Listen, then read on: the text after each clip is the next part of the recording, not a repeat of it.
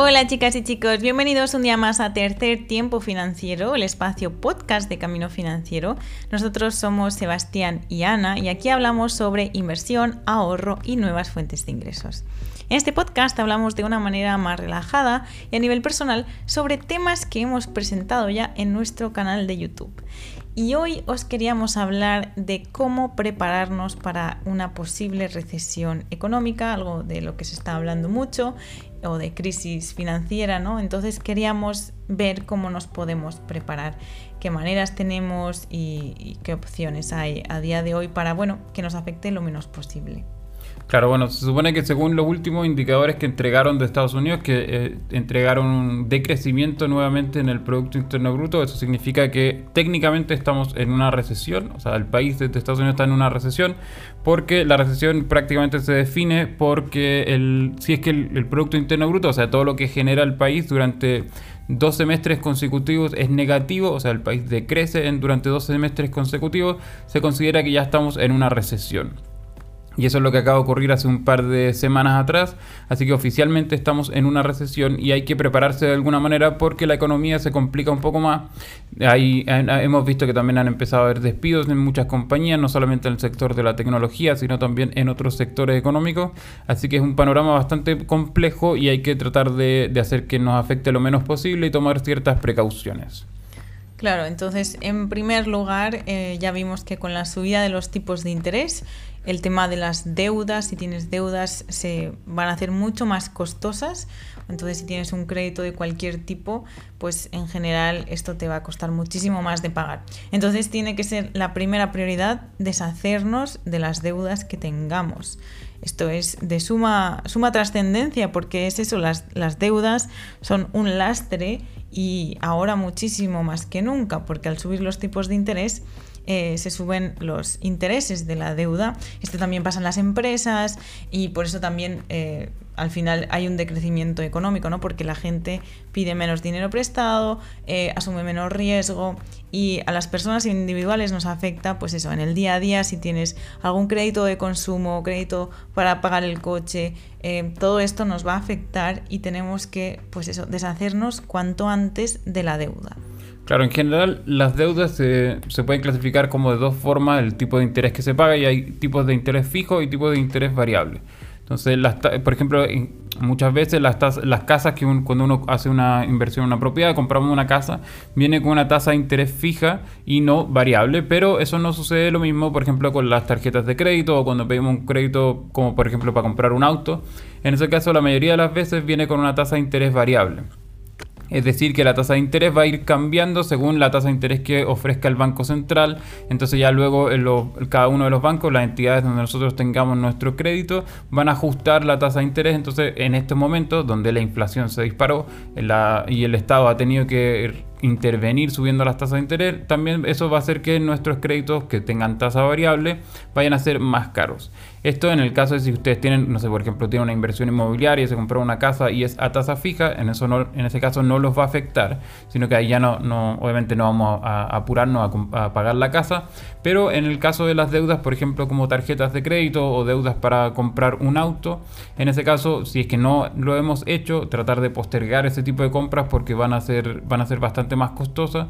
Y en el caso de que ya tengamos ese tipo de deudas, tratar de saldarlos lo antes posible para que no sigan encareciéndose eh, los intereses.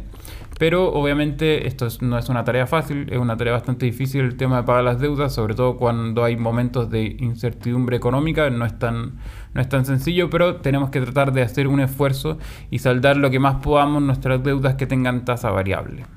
Claro, entonces quizás una manera, una buena manera de estructurarse podría ser organizar tus finanzas. O sea, primero el tema del presupuesto ahora se vuelve más importante que nunca, ¿no? Porque ahora hay que recortar todas las cosas innecesarias que no necesites, especialmente pues a lo mejor si tienes un salario, un empleo que puede ser un poco víctima de pues esto de la recesión económica, de, de una posible crisis. Entonces, eh, presupuestar y tener tu, tus finanzas personales en orden es de suma trascendencia ahora mismo. Entonces, una regla que nos gusta mucho a nosotros para también es muy simple, es la regla del, de ahorro del 50-40-10, donde 50% de tus ingresos van destinados a los gastos fijos. Aquí entra pues la casa, eh, o sea, hipoteca o alquiler, pues la luz, el agua y todos los gastos que tengamos fijos y esenciales. Entonces, eh, que entre en esa categoría. E intentar que no sobrepase de eso renegociar los contratos, por ejemplo, del teléfono, de la luz, muchísimas eh, seguros, compañías eh, te ofrecen, si, estás ya a lo mejor el tiempo fijo que tenías que estar, ahora ya te puedes cambiar, pues hazlo, aprovecha la, la, ocasión, porque si eres cliente en la nueva compañía, pues de teléfono, de la luz o lo que sea, te pueden hacer mejores precios y, y tú ahorras en el camino mes a que al final eso es lo importante.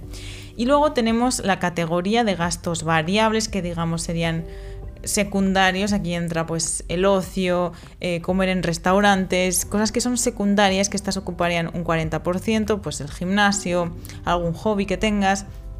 Aquí puedes ir recortando, tomando quizás opciones poco más baratas y deja un 10% sí o sí para inversión o saldar deudas. Esto sería para un objetivo financiero.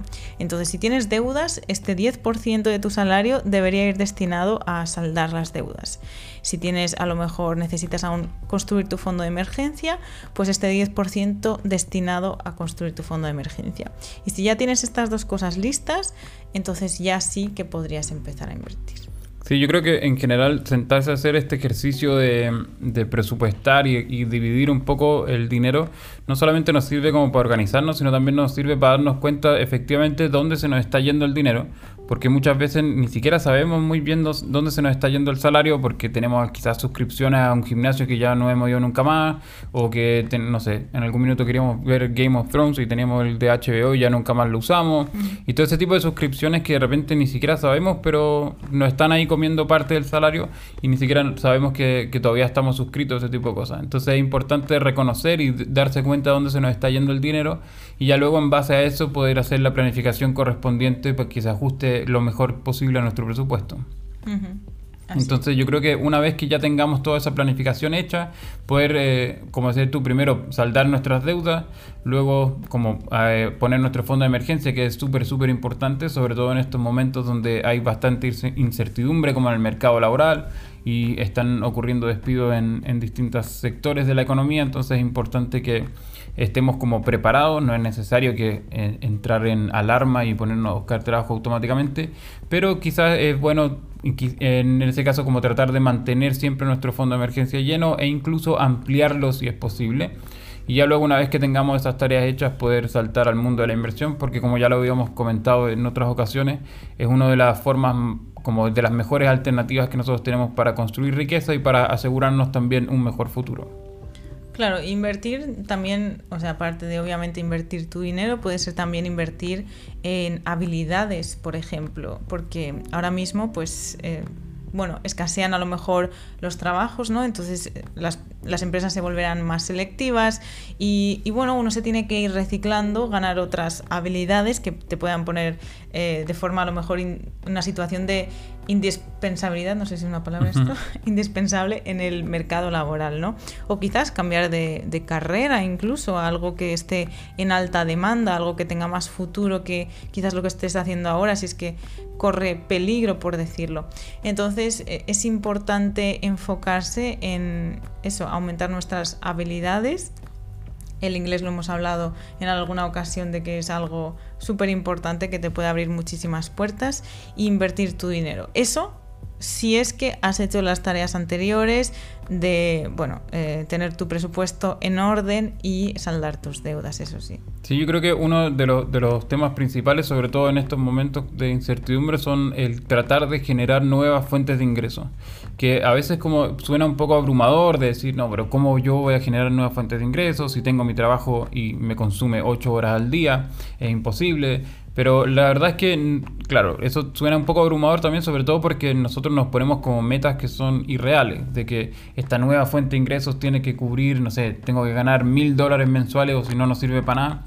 Pero realmente una de las grandes gracias que tienen estas como fuentes de ingresos paralelos que uno va construyendo, es que no tienen por qué ser súper grandes fuentes de ingresos, sino que la idea es que vayan contribuyendo a nuestro ingreso principal y que quizás en algún momento en el futuro luego puedan, como puedan reemplazar a nuestro trabajo principal. Pero la idea de estar diversificado en términos de fuentes de ingresos nos va a permitir tener mucha mayor libertad y si es que el día de mañana llegamos a perder nuestro trabajo, que ojalá no pase, eh, vamos a tener un poco más cubierto nuestras finanzas personales y no se van a desmoronar por todas partes. Entonces, en ese sentido, nos, da como un colchón de, seguridad bastante más grande del tener distintas fuentes de ingreso. Así es, así que ya te puedes ir preparando con estos consejos para una posible recesión económica. Y te animamos a que te pases por nuestro canal de YouTube para aprender más sobre este y otros temas sobre educación financiera.